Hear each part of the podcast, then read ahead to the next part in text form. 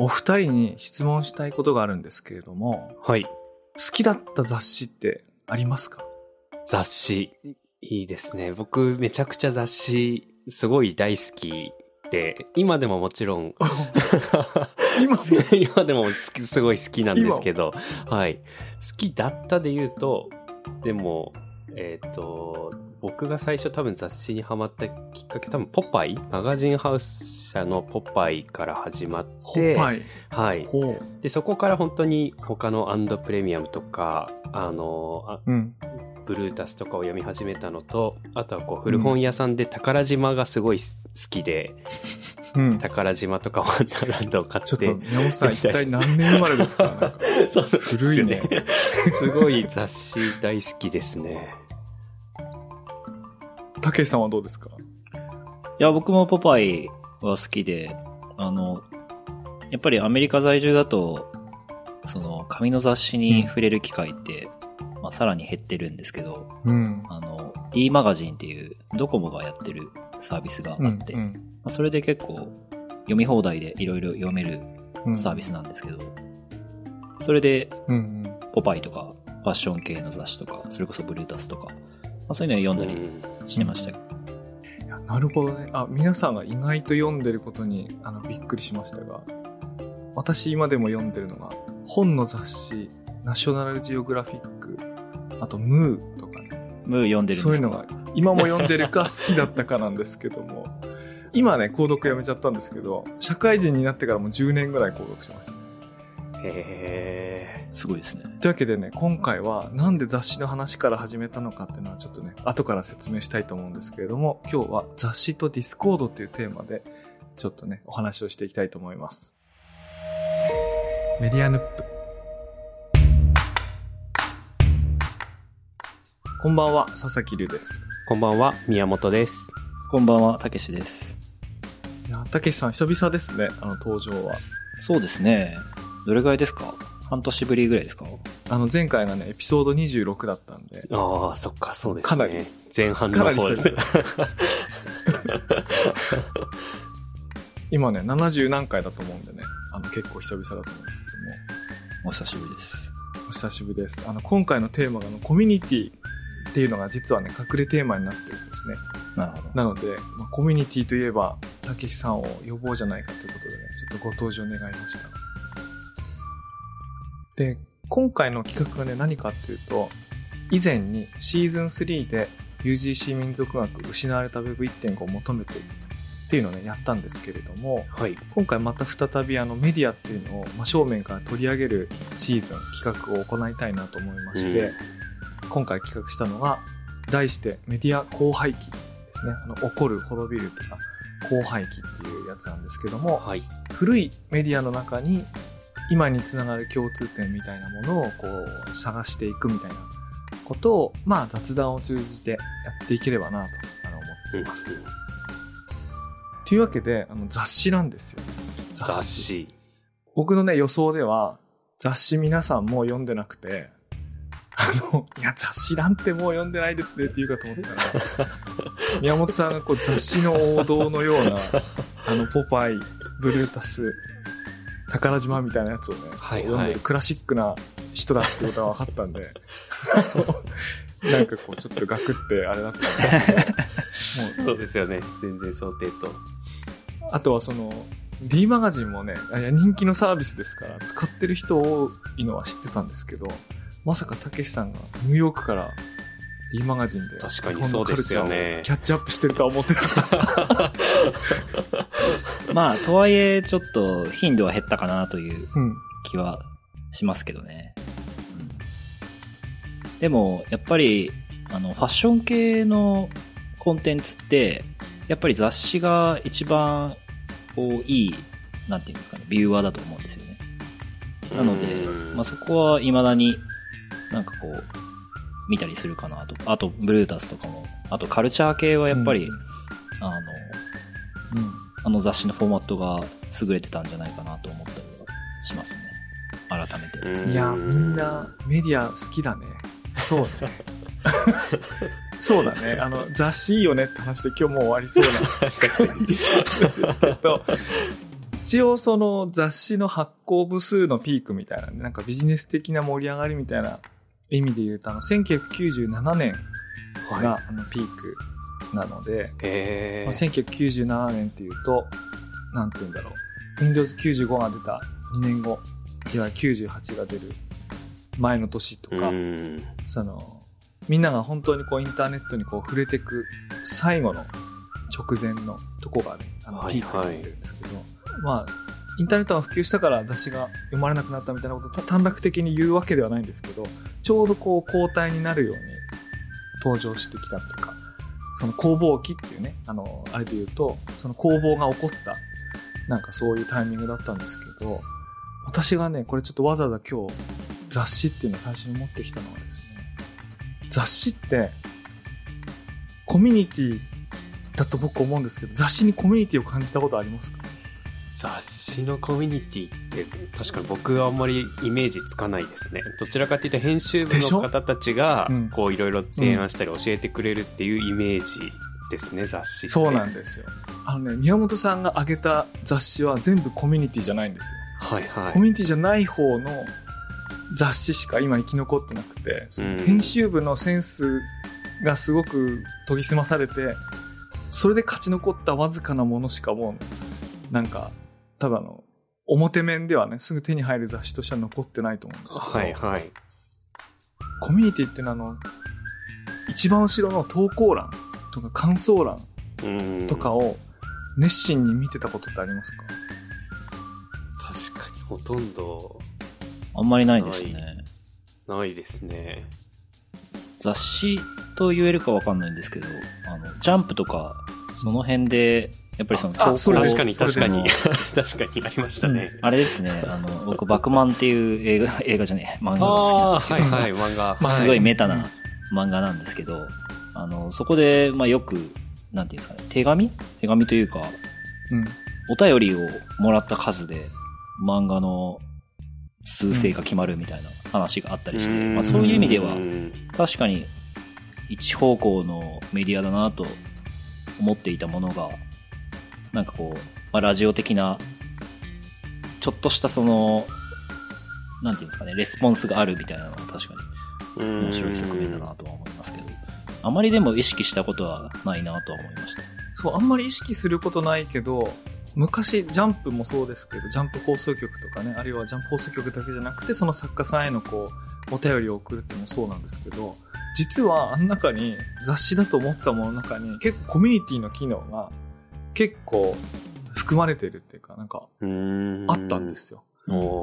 だから、僕とかたけしさんはそれをちょっと見てた。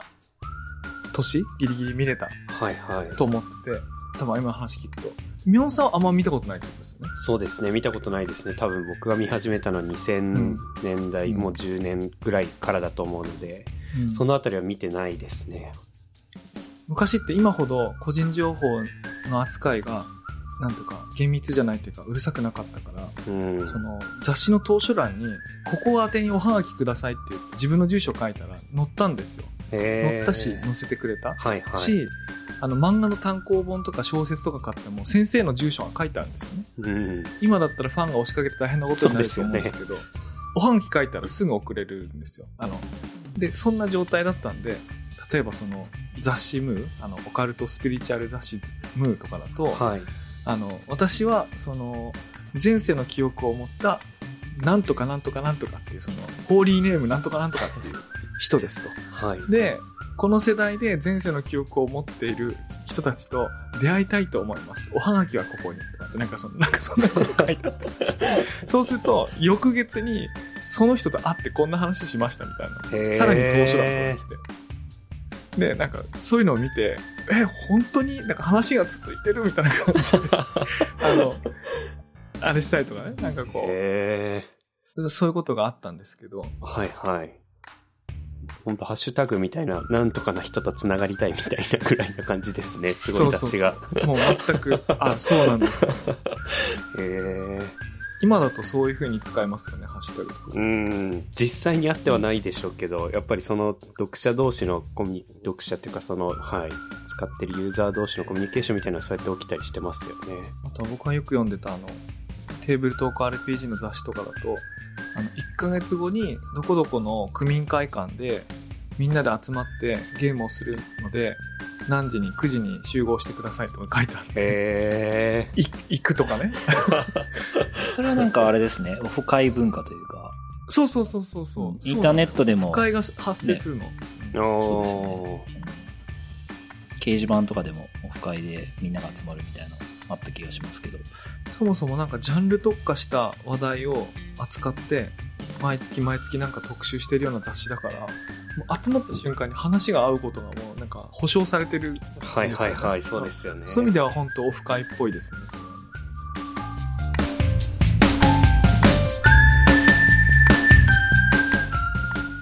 いや、なんでこうなるかって、あの、今だとあんまりイメージないと思うんですけど、あの、雑誌って、もともと新聞に対してマスメディアっぽい性格を持ってるんですよ。でこれはいはいどういう意味かっていうと、今、今だと多分逆だと思うんですね。新聞の方をマスメディアって言うけど、雑誌ってマスメディアとは言わないんじゃない？なんかニッチメディアうなんじゃないと思うと思うんですけども、なんかもともと紙に写真とか文字を印刷して遠くまで運ぶっていう、まあ、プリントメディアの特徴から考えると、あの新聞って書いた内容が翌日には価値がなくなっちゃうので、うんたくさん作れる、たくさん印刷できるんだけど、その地域にしか配達できないはいはい。ですよ。そのいろんな仕組み、配送の仕組みとか、作った記事をいろんな各地各地の印刷所にこう送り込むみたいな技術がないときは、もう地域にしか送れないから、新聞ってマスメディアじゃなくてあのローカルメディアなんですよ、うねん。うん。ニューヨークタイムズとかワシントンポストとか。今でも名前に名残がありますけど、ローカル紙なんですよね。はいはい。でも一方なんかあの雑誌の方は、その明日価値がななくなるような情報じゃなくて、その趣味に特化して、1ヶ月も2ヶ月もあるいは何年保存してても価値がなくならないようなものを特集していくから、あの印刷した後にあの全国に配送するまでの余裕があるんですよね。うん。だから、印刷される部数は新聞より少ないけど、遠くまで広がるっていう意味だと、なんかグローバルな、なんかマスメディアに近い性格を持ってて、はいはい。ファッションだったら防具とかね。うん。けどもうそういうものがこう、ジャンルとかで車の雑誌とか、パソコン雑誌とか、釣りの雑誌とか、もううん。趣味特化でマスメディアにこうなってるから、まあ、マスメディアかつソーシャルメディアですよね。なんかうん。人が投稿できる。その、それ、昔そんな感じだったんですよ。はいはい雑誌って。ブルータスにその感じゼロだよね。そうですね。まあ、確かに。ほとんどゼロな感じがするね。かなりい一方向な感じがしますよね。実際に投稿されたりしたことあるんですか？あ、僕ね、したことあります。あの、例えばね、一番有名なロッキンオンジャパンっていう、ああ、はいはいあの、音楽雑誌あると思うんですけど、音楽雑誌、あれは、なんかね、一般の、その投稿、レビューを受け付けてたんですけど、ただね、生半可なことでは載らないんですよ。そうですよね。絶対、クロートたちが集まっていやねる。、全然乗らないわけ。あの、はいはいだから、すっごい格が高くて、僕が大学の時にいた、ジャズ研かな？ジャズ研究会っていうあのサークルで、うんまあ、演奏するんじゃなくて、聴く専門のね、あの、ジャズ研究会っていうのがあって、あの、ジャズだけじゃなくて、ロックも、あの、あれも何も聞くんですけど、その一個上の先輩が初めて乗ったのかな時はね、割と結構ヒーローでしたよ。おーサ サークルの中で、あの、藤本さんのやつ乗ったみたいな噂になるぐらいかっこいいことでしたね。えー。なるほど。その尊敬を集めてたんで。うんはいはいはい。そんなの今ないよね。一生懸命確かに投稿してなかなか本当ラジオ、ラジオリスナーとかぐらいじゃないと読まれたぐらいの感動ですもんね。やっやっぱでも媒体によって本当に敷居が高かったり、まあ本当にそうじゃなかったりみたいな感じだったんですかね。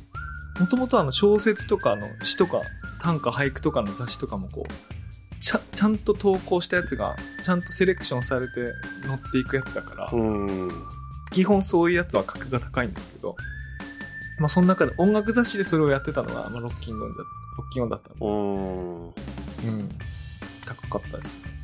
あとでもやっぱり雑誌は僕は、その、なんだ、今、僕多分、宝島がこう、それこそ創刊した時とかって僕多分生まれる前だと思うんですけど、で、多分、うん宝島がこう盛り上がってる時とかも、多分僕はまだこう雑誌を自分で買えるような年齢ではなかったので、でもそれで、ねはいそうなんですよ。でもそれでも今、こう、古本屋さん行って、頑張って見つけて買うとか、なんかそういうことをしてたりするので、なんかその年代的にもこう、深掘れるっていうのもなんかすごくいいなとか面白いなと思いますね。揃えたくなるとか、なんかガロとかもっと読みたいなとかなります。思う？今、今思います？はい、思います思います。へえ。確かに、地層みたい、地層みたいですよね。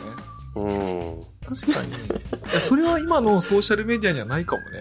例えばその、例えばなんだろう、2010年、今日この日の SNS のタイムラインを、なんか100、100件の投稿分自分のタイムラインに再現したいと思っても、うん自分の投稿には戻れるけど、その日起こったスナップショットを撮りに行くことはなんかほぼ不可能だよね。うん。うん。確かに。あ、うん。あ、そういう意味ではなんか今雑誌のいいとこ発見した。そうですね。やっぱり紙で蓄積していくとか、揃えたいな、みたいなのが出たりしますね。コレクション、コレクション欲。コレクション そうですね。やっぱポパイとかそういう意味で言うと、創刊号とかすごい高いですもんね。古本とかでも。価値が。あの、雑誌って創刊号だけを集めるっていう、なんか特殊なタイプのコレクターが存在するから、あ創刊号ないんだよね。創刊号ってもちろんしかもヒットする前だから 発行部数も少ないからもともと高いってそうですよね。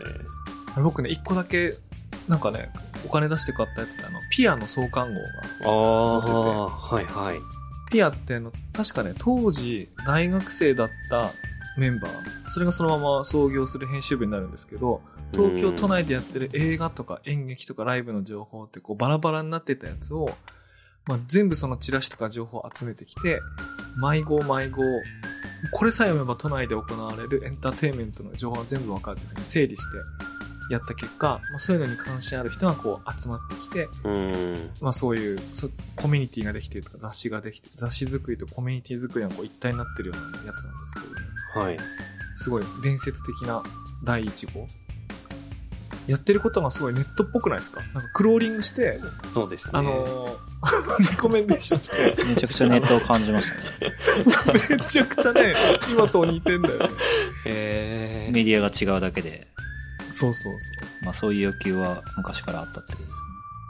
ー。うん。そう。しかもそれが、そうね、その地層みたいにこの時今月何があったのかってまとまってんのはすごい考えて。うん。もうやっぱそれがでもだんだんこうインターネットが出てくるとそれの手法がどんどんやっぱ雑誌からなくなっていったから僕がそのコミュニケーションを取っている雑誌があんまり見たことないっていうのはなんかそのインターネットにだんだん移ってきたみたいな感じなんですかね。うん。いや、僕そう思ってるんですよ。僕さすがに今雑誌に何か投稿する気にはなれないですよね。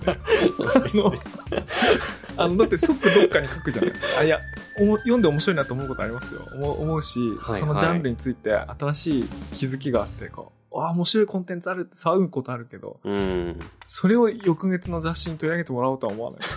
そうですね。確かに。普通にツイッターに書いたりするってことですか そうですよね。今だったらディスコードに書くもんね。はいはいはい。ディスコードに書くっていうか、その自分が入ってるディスコードサーバーの中で、適したサーバーに移動したり、適したチャンネルのとこに見に行ったりするもんね。うん。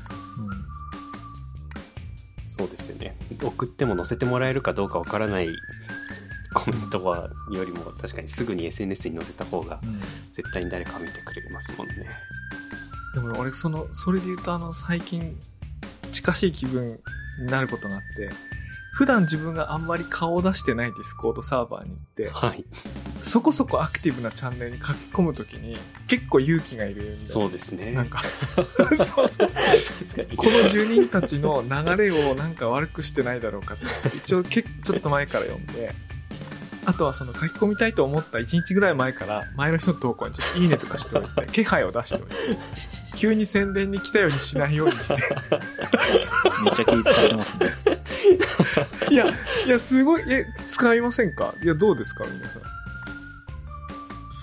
あんまりそういう機会ないな。そんなことはないあ、本当。いや、それこそたけしさんは和組のアドミンやってるから、その管理してるところの規模も人数もすごいと思うんですけど、まあ、輪組にはね、顔が知れてるんで、何発言してもいいと思うんですけど、まあ、確かに、遠征じゃないけど、別のサーバーとかにいた時は、あんまり流量がないところで発言しますかね。ああ、なるほどね。うん。うん、そう、そういう手を使うときもあります いろいろ考えることがある。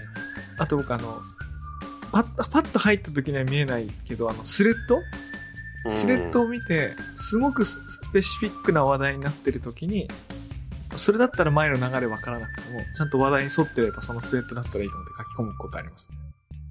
なるほなんかね、その辺がなんかツイッターとの違いで雑誌と似てるとこだなと思うのは、なんか別にツイッター別に自分のとこだったら何構わずあれしてもいいと思うんですけどそうですね。はい、はい。ディスコードはなんかすでに人が集まってるとか、テーマが決まってるとか、カルチャーがあるところに後から入っていくとか、うん書いたり読んだりするってことだから、ちょっとね、雑誌に似た感じをね、感じるんで。まあ、何かしらのテーマがあって、それに基づいてサーバーが作られてるわけなんで、まあ、そういう意味ではうん。近しいものがありますよね。確かにそうですね。僕もそれこそ発言あんまりディスコードで他のサーバーの中でしたりしないですけど、読んでる、読んでるというかその、いろいろ辿って見てるだけでもいっぱい情報が得られたり、面白かったりもしますもんね。うん。それも確かにこう雑誌的な要素な気もしますね。宮本さんって俺、ディスコードサーバーで気配を感じることは少ないな 本当ですか？僕の中ではそうですね。あれで十分僕は存在感発揮できてると思うんです。どんな、どんなディスコードサーバーに入ってるんですか？あ、他に入ってるやつは、うん、よく見てる。まあ、あよくってかまあ。よく見てるやつは本当にあの岩手県のあの紫波町のディスコードサーバーと、あとこれなんて読むんですかね、FWEN クラブって書いた、なんかこれも NFT 系のサーバーだと思うんですけど、いらんいろんなイラストレーターさんとかがそこで NFT 発行するってやつとかで、ほとんど英語で、あの、まあ本当に翻訳 一個一個見ないとわかんないんですけど、でもそれで情報入れて、あ、こんな作品ができたんだとかっていうので見たりしますね。WEN クラブへえ。あ、なんか宮本さん聞いたってそうやことありますって NFT の情報を得てるんですか？はいはい。なんか、ちょこちょこ。でもなんか、どっちかっていうと、その背景まではその、あの、見ててもわからなくて、うん。なので、あ、こういう作品が出てきたんだ、みたいな、あこれかっこいいな、みたいなので見てたりしますね。え、宮本さんはなんかあんまり NFT の情報調べてる見ると全然出さないじゃないですか。そうそう。あんまり、あんまり出してなかったんですけど。追ってるやつこれ、は。あれです、これですか？あそうで ?FWE すクラブ？そうです、そうです、それですね。本ちょっ当に。と、これ、おしゃれだね。和田誠のイラストみたいな。そうなんです。はい。本当にいろんなイラストレーターさんが、日本人の方とかも、こと、はい、一緒にやって NFT 出したりとかもして。このプロジェクト聞いたことあるんですけど、結構、結構前に盛り上がったプロジェクトで、うん。最近、なんかあんまり名前を聞かないんですけど、動いてはいるんですね。そうですね。一応ちょこちょこ。まあ本当になんか、去年ぐらいかな、多分結構盛り上がってたのは、だったので、全然こう、そんなにどんどんどんどん更新されていく感じではないんですけど、うん。見てましたね。それこそこのイラストレーターの人が、確か第2弾とかでリリースしたと思うんですけど、まあ、そこから変わってないってことは、うん新しいものが出てきてないような感じがそうでしますね。たけしさんはなんかそういう意味で言うと、ワグミー以外で注目のとか、なんか個人的によく見に行くみたいなディスコードサーバーとかあるんですか？僕は、あの、 RTFKT って、あの、クローン X で僕のはい。プロフィールピクチャーにしている NFT のそのエコシステムがあるんですけど、そこのサーバーだったり、えっ、と、そこの日本人で集まってる別のサーバーがあったりするんですけど、そっちでも、あの、まあ、日本語でいろいろあの盛り上がったりしてるんで、そっちに結構顔出したりしますね。うん。確かになんかファッション性、なんかファッション誌みたいな、ファッション誌じゃないか。ファッション誌じゃないけど。まあ、あの、 RTFKT の場合は、なんていうんですかね。 CloneX 以外にも NFT のコレクションが、なんかいくつかあって、で僕の場合はそういう NFT のコントラクトとかを読むのが好きなので、うんうん。まあ、そういうのを読んで、コミュニティにシェアしたりとか、まあ、そういう感じで楽しんだりしてますね。うん。なるほどね。他にカードゲームのやつなんかはね、よく見るんですよね。昔はカードゲームなんかも、トレーディングカードゲームの雑誌とかあったんですけど、はいまあそういうはい。雑誌ももうね、な紙ではなくなっちゃったんで、デディスコードサーバーの中で、新しいカードが出た時の、それが強いか弱いかとか、これ安い高いみたいな評価を、まあみんなでこう、やるんですけど、うん。なんか行われてることはなんかほとんど雑誌と近いよなと思いながら。えー、結構僕の中でディスコードってすごい最近なイメージ、こうよく使われてるのって最近のイメージがあるんですけど、その間とかってあんまりないんですか？こう雑誌からディスコード。ミクシー。ミクシーミクシー。いや、ツイッターもそうだと思いますよ。あのツイッターも、いや、あらゆるそういうソーシャルメディアがそうだと思いますけど、はいはい。ミクシーはかなりそうだったんじゃないですかね。確かにミクシーってどういう使い方、コミュニティを立ち上げたり、あの、ミクシーのコミュニティ機能は、かなり優れたものだと思いますね。今でもうん結構使ってる人がいるっていうあそうなんですね。噂は聞くんですけど。あれ、たけさんはなんかかなりコミットした、コミュニティありました？いや、もうな、何に入ってたか忘れちゃいました。ミクシーのコミュニティ久々にログインして見てますけど、宮本さんはミクシー使ってました？コミュニティとか入ったことあります？でま、いや、コミュニティはなかったですね。多分高校生の時に、こう、いろんなツール、みんな SNS を持ち始めた時のツールが変わる、ツイッターの手前がミクシーだった気がしますね。だから何か思ってたけど、コミュニティみたいなのに参加して、知らない人と交流するみたいなのなかったですね。本当に地元の人たちと連絡を取り合う使い方しかしてなかったですね。コミュニティね、あの、ミクシー出て初めの時すっごい盛り上がったんですよね。なんかうーん。で、今見てみたら、久々にログインして見てみたら、これディスコードですね。その、なんていうか本当ですね。サーバーがいっぱい。あの、立ってる、立ってる単位が、なんていうかこう、なんか好きなゲームとか、土地に、はいはい。大学、大学とか、うん。なんだろう。立ってる単位は本当に、ディスコードのサーバーぐらいの規模です か、しょうもないやつもあれば、めちゃくちゃはいはい人が集まってるやつもある。僕多分これ削ったんで、昔もっと入ったと思うんですけど。だから雑誌、雑誌みたいな形はなくなったり減っても、うんこういうコミュニティとかは人がいる限りなんかどっかにね、ありますよね、常にね。そうですね。本当ですね。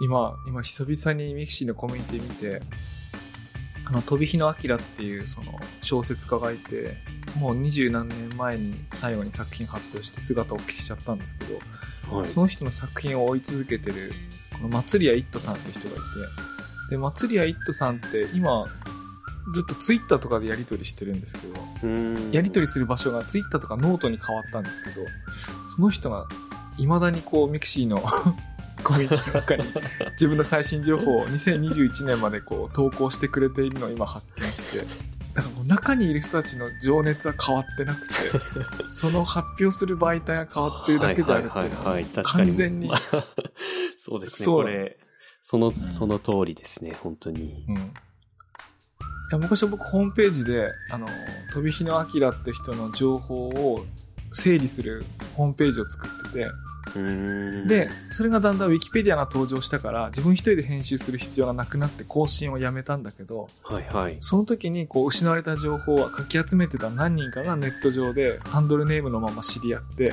うん。ミクシー、ツイッター、ノートと続いてるっていうやつです。すごいなぁ久々に発見が。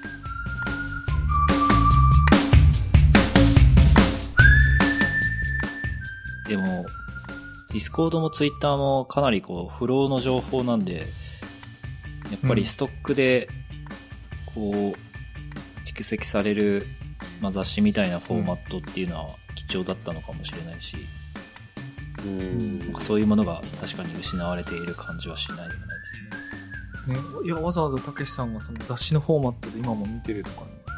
うん。宮本さん、宮本さんが、まさか古雑誌を収集してるとは思わなかったですけど。本当にあのメディアネップの最初の遠野物語の回の時に、あの、佐々木留さんから教えてもらった柳田国男が、あの、作ってた民俗？民俗、民俗雑誌で SNS みたいなことやってたですよ。ね。なんかその時にもその雑誌と SNS のつながりみたいなのを聞いて知ったので、うん。読者投稿によって成り立ってる雑誌ね。雑誌ですよね。それとかすごい見てみたいな。面白そうですね。確かにね、見てみたいね。いや、確かにそれで言うと、なんか、ディスコードの内容とか、あの、輪組みとかがたまにサマライズして送ってくれるじゃないですか、ニュースレター。あれめちゃくちゃありがたいんですよ。うーん。なんか、そういう固定化して話題を送ってくれて、確定するというか固定化するのはすごいありがたいな。うんうんうん。確かそういう意味では最近はサブスタックが熱いんじゃないですか？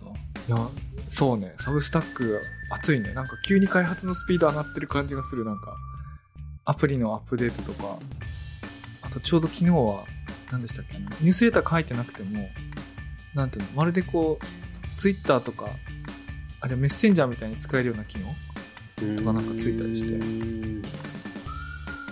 こう、ソーシャル性をこう、意識している感じがしますね。それこそ、まあ、ツイッターの今後がどうなるかわからないみたいなのがあるので、最近サブスタックのアップデートが面白くて、あの、サブスタックのアプリの通知を全部オンにして、そしたらコメントが来たとか、例えば自分の読者の誰かが新しくサブスタックを始めたとかっていうのが、へー一個一個全部アプリに通知来るように一旦してあるんだけど、はいはい。その、なんていうかな、一個一個がツイートの、ツイッターの一投稿よりもなんか重いんだよね。なんか、あ、重いっていうのはいい意味でメッセージ性がある。うん転職したとか、なんか悩んでるとか、新しいアイデア思いついたとか。だから一個一個のプッシュ通知がすごいね、こう、情報の価値が高くて、うーん。うん。一周してそこに戻ってきてるっていうか、戻ってきてる。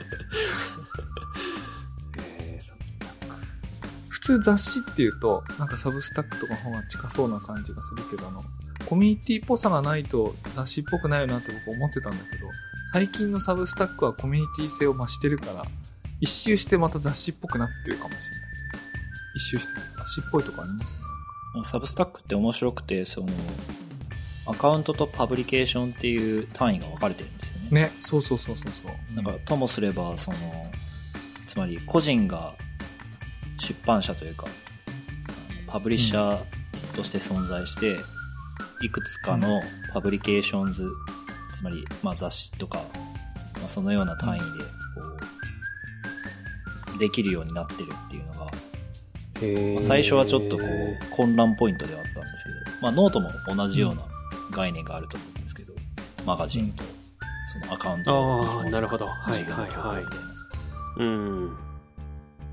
そういうところも何かこう雑誌とのアナロジーみたいなのがあるのかもしれないなとは思う。ね、普通、ブログとかだったら、なんか、新しい投稿した時に、このポストは何カテゴリーですかってカテゴリーを振らせるんだけど、はいはい。サブスタックとかだとあの、パブリケーションを切り替えさせるんだ。だから、やっぱ、ワンテーマ、ワンニュースレターみたいな、一つのパブリケーション、一つの媒体みたいな風にして、ううんん。で、カテゴリーって付けれないんですよ。で付けたければもうそれは別媒体でしょっていう感じの、ああ、なるほど。うんへうん、ーそういうね、発想なんですよね。タグとかカテゴリーとか、ちょっとこう、前時代的ですよね。そうなんですね。すでに古くなってたんですね。タグとかカテゴリーって。タグが古くなってたんだ。僕はあの、ハテナブックマークが大好きな時期があって、うん。うん。あの、まあ、読んだ記事、大体、ハテブしてたんですけど、うん。かつそれに、うん。絶対にタグをつけるっていう、自分ルールがあって、うん。そうそうしかもなんか後で読むとかじゃなくて、しっかりこうカテゴライズするみたいな意味でタグ付けしてたんですけど、ちゃん、ちゃんとフォークソノミーに貢献しようとして、ちゃんと真面目に他の人のためにもちゃんとつける。まあ他の人のためっていうよりは、まあ僕僕はその昔からそのロギングが好きなのでちゃ、んとつける。そう自分のうんログのためにこうやってはいたんですけど、まあ、大学のあの卒論もソーシャルブックマークに関わる、あの、卒論だった 卒論、ソーシャルブックマーク。いいね。それいいね。そうなんですよ。ハテナブックマークのデータは使えなかったんですけど、まあその2番手3番手ぐらいのデータを使わせてもらって、その、なんていうんですかね、データの解析を、もちろん卒論レベルなんで、そんな大したことはしてないんですけど、あのまあそれぐらい大学の時から、まあその、ウェブサービスが好きで、うんうんうん。まあ、この世界に入ってきたっていう感じだったんで、まあ、その時はね、もう本当にタクソノミーとか、あの、タグ付けとか、全盛期だったと思いますけど、うんハッシュタグも最近はなんて言うんですかね、なんかダサいみたいなのがあるらしくて、なんか、はい。あの、まあ、かツイッターもそうですし、あの、インスタグラムとか、一時期、うん。なんて言うんですか。投稿した時に、その説明文に、ハッシュタグでなんか、文章を書くみたいな。そうでしたね。半分、半分以上ぐらいハッシュタグなやつとかありますもんね。そうなんですよ。あれが、どうやらその、アルゴリズム的にも、あの、D ランクされるような、うん。あの、扱いになってるらしくて、ちゃんとした文章を書いてくださいみたいな、うん。あの感じになってるらしくて、ど。あの、まあそういうのもか、そういうのも見るにつけ、うんなんかそういうタグ付けみたいなのは、なんかあんまり流行ってないんだろうな、みたいな のはちょっと感じましたけど。確かに。二重の意味でね、あの、いろんな意味でダサくなって、そのアルゴリズムにも有利性もないし、それで笑う人ももういないし、うんうん。なんか、なんか欲しがってるようで、なんかこう、いっぱいあればあるほどなんかダサい感じします。うんで大きくカテゴリーを作ったら、まあ、そこで、そこで面白いものは全部出せばいいんじゃないのみたいな。うん。その思想とかそういうのをこう、あの、うん。メディアとして提供するべきだっていう流れだとは思うし、そういう意味では、なんか雑誌にうん。回帰しているような感じはしますよね。もう雑誌ってなんか結構ごちゃごちゃじゃないですか。ごちゃごちゃですね。うん。ごちゃごちゃだね。あるテーマの中でごちゃごちゃだよね。そうそう、ある程度の中でごちゃごちゃみたいな。別になんか、こういう風なフォーマットに沿って、うん。この、この章、なんていうんですか、章分けでやっていくみたいな、そういうのはあんまない。うん。結構世界観とか、価値観とか、まあ、そういうのでこう、押してる感じがするんで。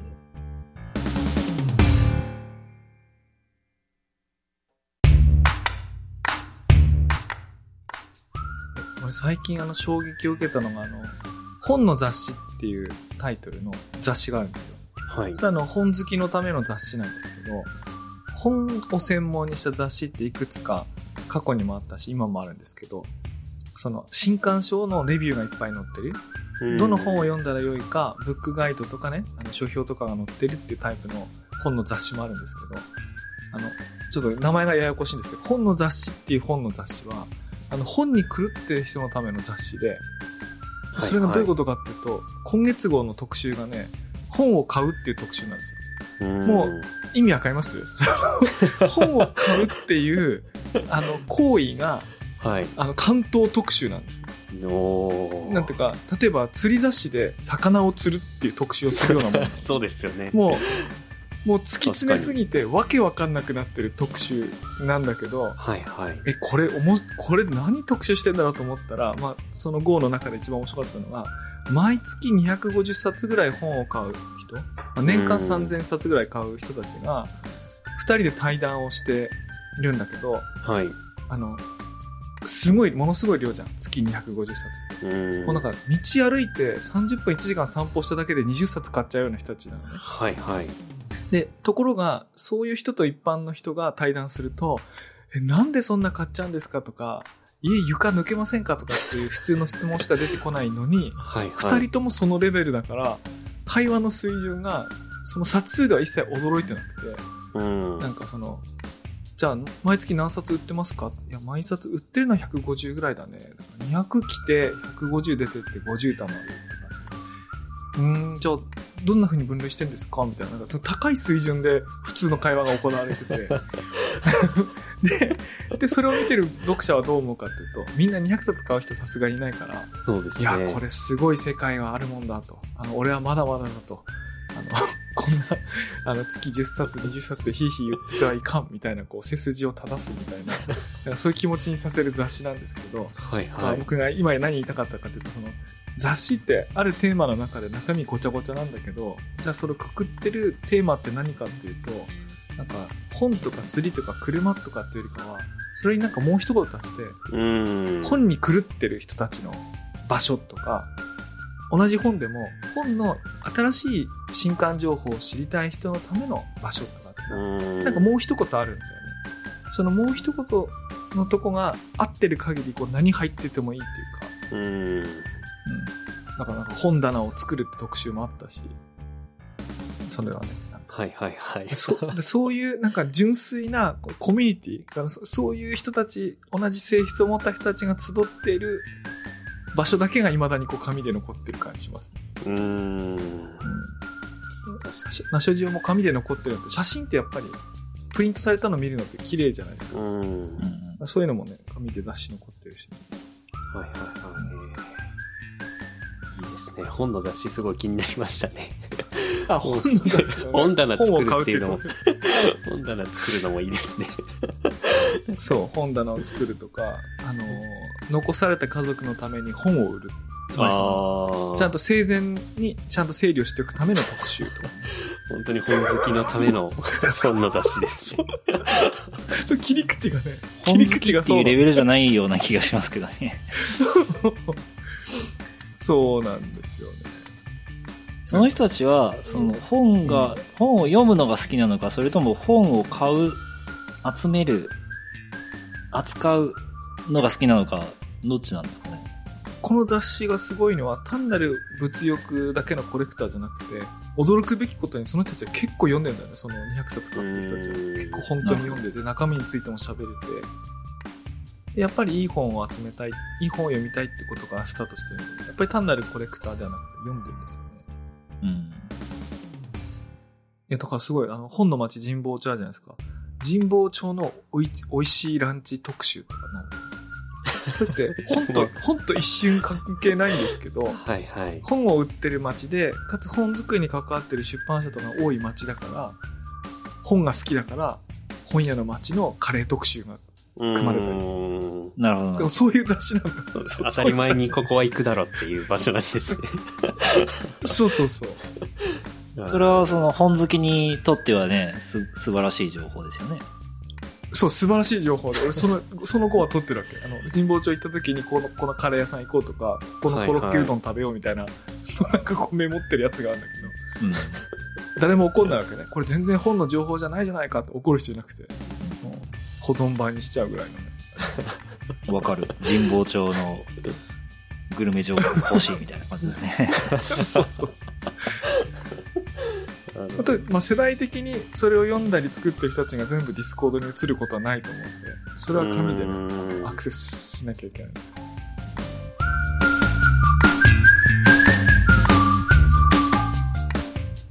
Discord って難しいですからね。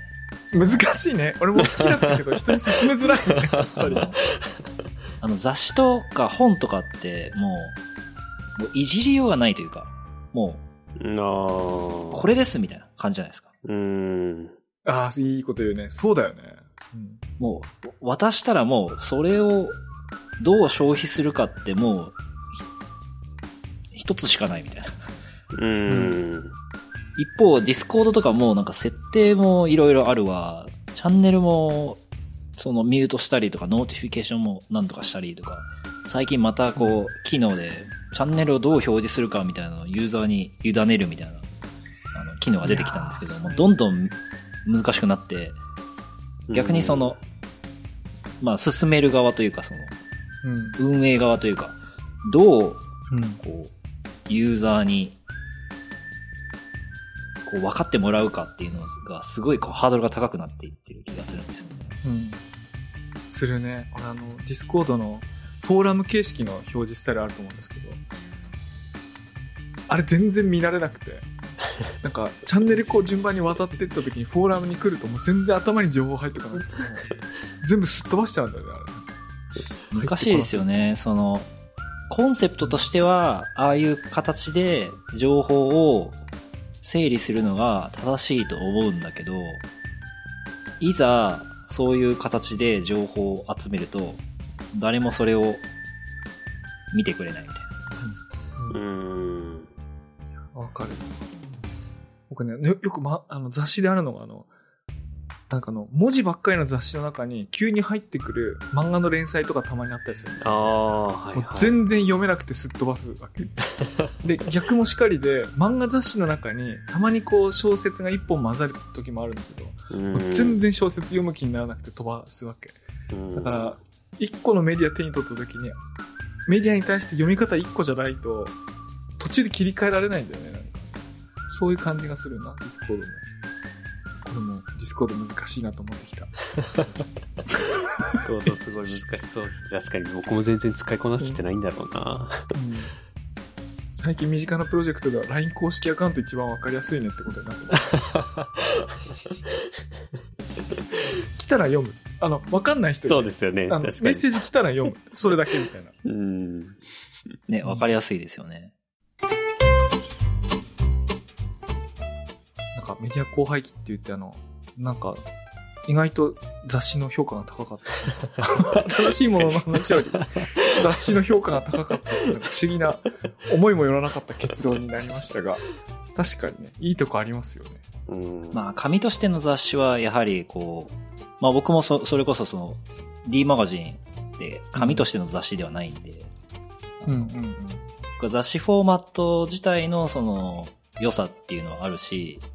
まあそれなりにこう、みんなに使われてるんじゃないかなと思うところはあるんで、まあそういう意味では、なんていうんですかね。フォーマットとしては、まだまだ廃れてない、もしかしたら可能性あるんじゃないのっていうのがまあ、今回感じたことでした。おで宮本さん、あの、ジンもね、作る人ですからね。はいはい、そうですね。やっぱだから、こんなもう、もう古いメディアみたいになっちゃってましたけど、どっちかって言ったらだって雑誌メディアヌップが作りたいくらいの方ですからね、僕の興味的には。ちょっとさ、あれ、あれしようよ。あの、ディスコードの参加者から投稿を集めた、といや、投稿雑誌にしようよ。。投稿雑誌。いやいいですね。投それ面白いじゃないですか。投稿、それ。で、それをセブンイレブンネットプリントとかであどこでもプリントできますみたいな形で。はいはい。確かに10冊ぐらいはちょっといい紙で作って、あ、それ楽しいですね。ちょっとね、メディア工房機終わった後に、あの、セブンイレブンネットプリントでジンを作って、カセットテープに吹き込んだ、あの、最新回。音源送ります。それカセットテープと紙をみんなで郵送で送ってみようか。いいですね。じゃあ、今回こんな感じで、あのー第1回目ちょっと締めて、ちょっとまた違うテーマでまた何回かやりたいと思います。はい。というわけで、ここまでのお相手は佐々木ると、宮本と、たけしでした。いいですか？OK です。はいありがとうございます。ありがとうございでます。は次回お楽しみに。お。楽しみに